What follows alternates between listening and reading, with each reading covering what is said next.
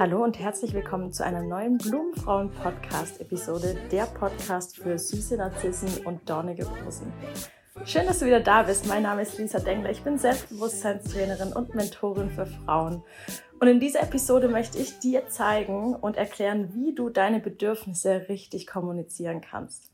Kommunikation ist ein ganz großes Thema eins meiner Lieblingsthemen auch im Mentoring, das ich gemeinsam mit meinen Frauen angehe. Und hier können wir wirklich ganz arg viel auch im Außen verändern, wenn wir achtsam in unserer Kommunikation sind. Zuallererst dürfen wir uns also bewusst sein, dass wir gerade kommunizieren. Und wir kommunizieren sehr, sehr häufig, völlig egal ob am Arbeitsplatz, in der Beziehung, mit der Familie oder in Freundschaften. Auch an einem Service-Telefongespräch, wo ihr in der Warteschleife hängt, kommuniziert ihr. Und je häufiger ihr euch dessen bewusst seid, desto klarer und desto einflussreicher könnt ihr in eurer Kommunikation auch sein und bestenfalls auch das erreichen, beziehungsweise eure Bedürfnisse erfüllen, das, was ihr euch wünscht. Und ich möchte euch heute zeigen, wie das funktioniert, und zwar auf eine liebevolle Art und Weise. Ganz häufig ist es so, wenn wir kommunizieren, dass wir dann gewaltvoll kommunizieren, vorwurfsvoll unserem Gegenüber Angriffe machen, besonders wenn wir vielleicht gerade auch in einer emotional schwierigen Verfassung sind.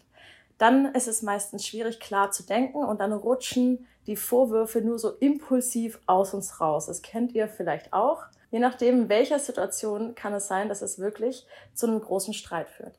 Um das zu vermeiden, wollen wir direkt in die liebevolle und verständnisvolle, bedürfnisorientierte Kommunikation reingehen.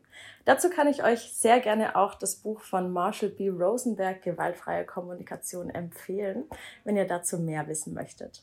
In der Kommunikation ist es erstmal ganz wichtig, dass wir unserem Gegenüber keinen Vorwurf machen wollen. Und ich weiß, das ist eins der schwierigsten Dinge, denn häufig wollen wir uns bewusst oder unbewusst in die Opferrolle bringen und einer anderen Person Schuld an unserer Situation geben. Das kennt ihr vielleicht auch, das ist völlig egal, ob es irgendwie der, der nervige Arbeitsplatz ist, wo die Kollegin dran schuld ist, oder ob das irgendwie der Partner ist, der schuld daran ist, dass er nicht den Müll runtergebracht hat. Am Ende des Tages kommunizieren wir das genauso, dass eine andere Person schuld an unserem Unglück ist. Und jetzt stellt euch mal folgende Situation vor.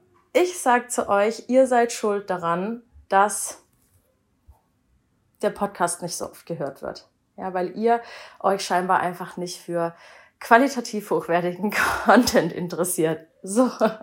Das ist nur ein Beispiel. Aber was ich damit mache, ist, ich bringe euch automatisch in eine Abwehrhaltung. Was? Nee und so weiter. Da möchte man sich verteidigen. Ja, wenn ich eine Schuldzuweisung mein Gegenüber stelle, dann geht mein Gegenüber automatisch in die Verteidigungshaltung. Ja, genauso mit Vorwürfen. Nie bringst du den Müll runter. Das ist nur ein Beispiel. Ja, dieses Wort auch nie in der Kommunikation ist ein ganz, ganz festes und schwieriges Wort, genauso wie das Wort immer. Denn damit erlauben wir uns gar keinen Spielraum.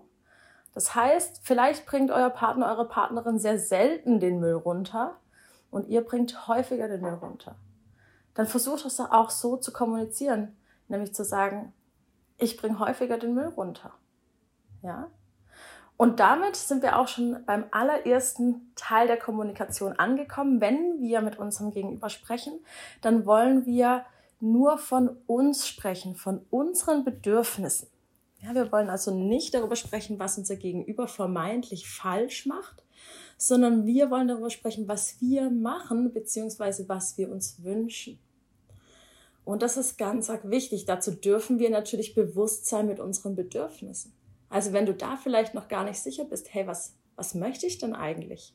Dann schreib mir auch super gerne. Dann können wir mal gemeinsam über das sprechen, was für dich da ist und herausfinden, welche Bedürfnisse du denn hast und wie du die kommunizierst. Also als erstes darfst du deine Bedürfnisse kennen und sie dann natürlich auch kommunizieren. Das Erste, was wir in der Kommunikation tun dürfen, ist eine Beobachtung zu äußern. Also einfach nur etwas, was wir beobachtet haben, und zwar am besten ohne Wertung. Ja, zum Beispiel, nehmen wir mal das Müllbeispiel, weil es so, so greifbar, so, so realitätsnah ist. Das kennen wir alle, besonders als Frauen, die ähm, viel im Haushalt tun müssen, die einen hohen Mental Load haben. Die kennen das, ja, wenn ich jetzt davon spreche, den Müll rauszubringen. Wir haben also vielleicht den Müll vor die Türe gestellt, wer kennt's nicht?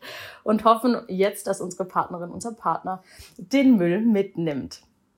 Wir können beobachten, dass dies nicht passiert ist beim Verlassen des Hauses.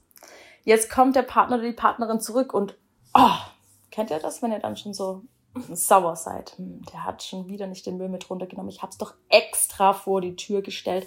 Was ist eigentlich los? Ja, dann fühlt man sich schlimmstenfalls auch noch persönlich angegriffen. Ja, interessiert der oder die sich überhaupt nicht dafür, äh, was mir wichtig ist ich fühle mich total hintergangen. Also das ist jetzt natürlich ein extremes Beispiel, ja, aber ich fühle mich einfach nicht gehört und nicht gesehen. Meine Bedürfnisse werden nicht wahrgenommen. Und dann bin ich schon in dieser emotionalen Verfassung, in der Kommunikation ganz schwierig wird.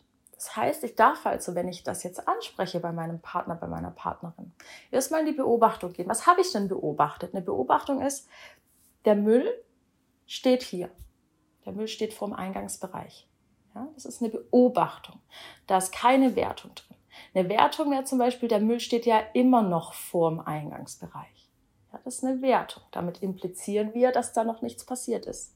Also Beobachtung, hey, der Müll steht vorm Eingangsbereich.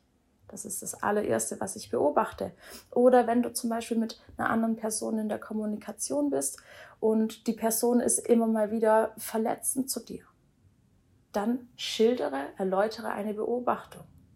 Ja, zum Beispiel, hey, ich habe gerade gemerkt, dass die Kommunikation auf eine emotionale Ebene geht. Ja, das ist eine Beobachtung. Das ist nicht wie, hey, ich habe gerade gemerkt, dass du mich total verletzt, sondern ich habe gerade bemerkt, dass diese Kommunikation in eine emotionale Ebene geht. Nachdem wir also eine Beobachtung geschildert haben, und das ist ganz arg wichtig, denn das ist neutraler Einstieg in die Kommunikation. Hier ist es essentiell, die Vorwürfe wegzulassen wollen wir als nächstes ein Gefühl schildern. Ja, wie fühlt sich das denn an? Wie fühlt sich das denn an, wenn der Müll noch da steht? Ja? Wie fühlt sich das denn an, wenn die Kollegin, der Kollege immer wieder so saloppe Äußerungen macht, die mich eigentlich verletzen? Ja, und das ist jetzt das nächste, das Entscheidende. Ich darf in die Öffnung gehen. Nachdem ich also eine Beobachtung geäußert habe, darf ich jetzt in die Öffnung gehen. Wie fühle ich mich damit? Und das erfordert vielleicht ein bisschen Mut. Ja, zu sagen, ich fühle mich, als ob ich nicht gehört werden würde. Ich muss ehrlich sagen, es ist mir jetzt etwas unangenehm, aber ich fühle mich ganz häufig verletzt, weil ich da in der Kindheit schon Erfahrungen gemacht habe, wenn du sowas sagst. Ja? Das sind also Gefühle, die wir als nächstes äußern. Und wenn wir Gefühle äußern, dann ermöglichen wir es unserem Gegenüber, einen Blick in unsere Gefühls- und Gedankenwelt zu erhalten durch dieses Öffnen. Natürlich machen wir uns auch in Anführungszeichen angreifbar, aber faktisch ist das gar nicht so. Denn in der Kommunikation, das dürft ihr wissen, wenn ihr euch dessen bewusst seid, seid meistens ihr diejenige Person, die die Kommunikation unter Kontrolle hat. Das heißt, wenn ihr also bewusst in die Öffnung geht, dann dürft ihr auch Hilfestellung erfahren. Und das ist meistens das, was auch passiert, wenn ihr nicht eine Bitte äußert. Das wäre also das Letzte in der Kommunikation, ja, nachdem ich also ein Gefühl geäußert habe, vielleicht sogar ein Bedürfnis, äußere ich jetzt eine Bitte. Und mit dieser Bitte möchte ich klarstellen oder mit dieser Bitte möchte ich mein Gegenüber dazu bewegen, mein Bedürfnis zu erfüllen. Ja? Was kann das zum Beispiel für eine Bitte sein? Magst du bitte, wenn du rausgehst, darauf achten, ob im Eck Müll steht, das bedeutet mir total viel und nimmt mir echt viel ab. Ja? Magst du bitte in meiner Gegenwart vielleicht nicht mehr über dieses Thema sprechen? Da fühle ich mich einfach besser mit. Okay? Was passiert denn, wenn ihr sowas an euer Gegenüber äußert? sehr wahrscheinlich, nachdem ihr eine neutrale Beobachtung gemacht habt, dann über euer Gefühl gesprochen habt, euch vielleicht geöffnet habt, vielleicht sogar Schwäche gezeigt habt. Das ist das, was menschlich macht. Ja, Fehler machen, Schwäche zeigen. Das ist das, was sympathisch macht tatsächlich auch. Ja? Dann in die Bedürfniskommunikation gehen, in die Bitte. Ja, und dann wird sehr wahrscheinlich von eurem Gegenüber ein Ja kommen. Oh, ja klar, natürlich. Hey, ich möchte darauf achten. Das ist mir ja wichtig, dass dir gut geht. Okay? Und so schafft ihr es, immer wieder in Situationen, die hm, euch vielleicht eigentlich emotional auffühlen oder wo ihr merkt, da ist ein unbefriedigtes Bedürfnis, in die Kommunikation zu gehen und dieses Bedürfnis zu erfüllen, ohne Vorwürfe an den Gegenüber. Und so dürft ihr natürlich auch mit euch kommunizieren. Ja, das ist auch ganz, wichtig. Liebevolle Kommunikation mit euch selbst, keine Vorwürfe an euch selbst. Oh, schon wieder hast du das und das nicht erledigt. Ja, kenne ich selber auch. Mensch, Lisa, was ist los mit dir heute? Ja, und das sind Vorwürfe. Und in dieser Art von Kommunikation wollen wir nicht ständig leben, denn sie erschwert uns das Leben, sie macht es uns anstrengender. Ja, wir werden dann, wir fühlen uns nicht gehört, wir fühlen uns nicht wahrgenommen. Und du hast Einfluss darauf, du kannst entscheiden, du kannst deine Worte wählen und kannst Einfluss nehmen auf deine Bedürfnisse, auf dein Umfeld und kannst es so schaffen, dass deine Bedürfnisse erfüllt werden, dass du dich zufrieden fühlst und dass du mit deinem Gegenüber eine harmonische und zielführende Kommunikation hast stattfinden lassen, statt vielleicht die Fronten zu verhärten, statt vielleicht in Vorwürfe, Schuldzuweisungen zu gehen und am Ende des Tages noch frustrierter zu sein als davor.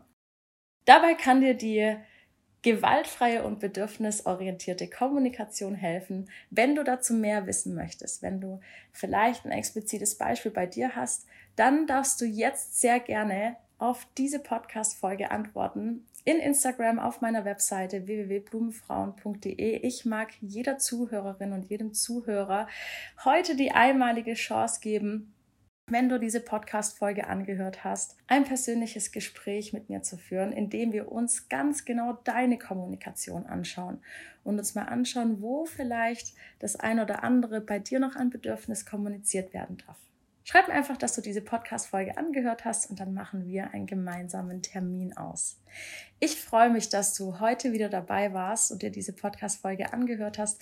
Ich wünsche mir, dass du bewusster in die Kommunikation gehst, um deine Bedürfnisse zu erfüllen und wir hören uns bei der nächsten Podcast-Folge.